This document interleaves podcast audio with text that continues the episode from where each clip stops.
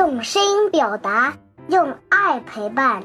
大家好，我是优爸课堂的故事小主播，我叫陆海晨，今年五岁半了。今天我给大家讲的故事名字叫《喜欢大东西的国王》。有一个国王居住在一座巨大的宫殿里。头上戴着很大的皇冠，他睡觉的床很高，爬上爬下还得用梯子呢。国王的牙刷也很大，必须两个人才能搬动它。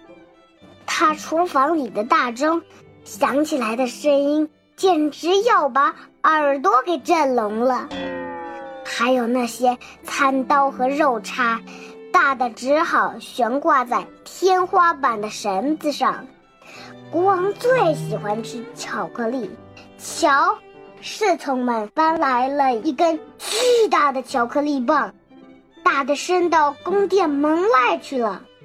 于是，国王只好到外面去，从头上开始一点一点咬着吃。哎呀，我的牙疼极了！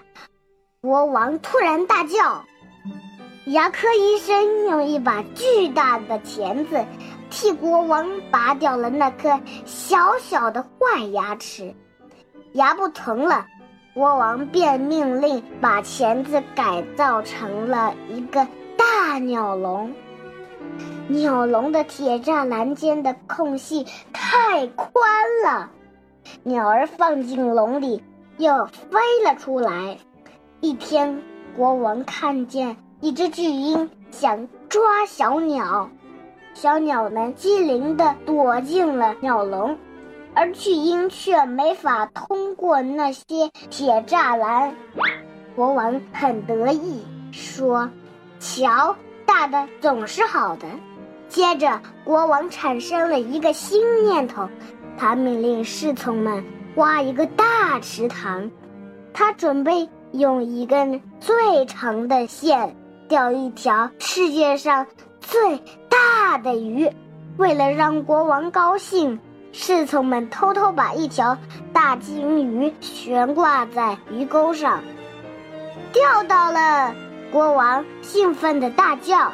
他还真以为是自己钓到了大金鱼呢。国王又命令侍从们造一个最大的花盆。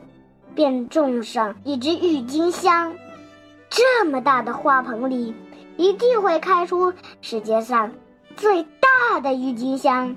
每天早上，国王爬上大花盆去看郁金香，可看来看去还是老样子。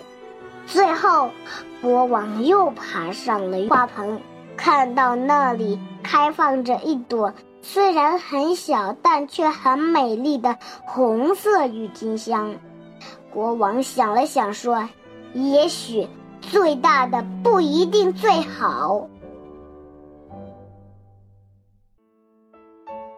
欢迎陆海晨小朋友第一次给大家分享故事。喜欢大东西的国王，这是一个很有奇幻色彩的小故事。对于这样一个故事，我们的海晨小朋友用略带夸张的语气进行讲述，一些需要加强语气的地方，小朋友也进行了有意的强调，突出巨大的宫殿伸到宫殿门外去了，用拉长的语音来表现故事中夸张的场景，这也是很符合生活当中人们对一些夸张场景的表述的。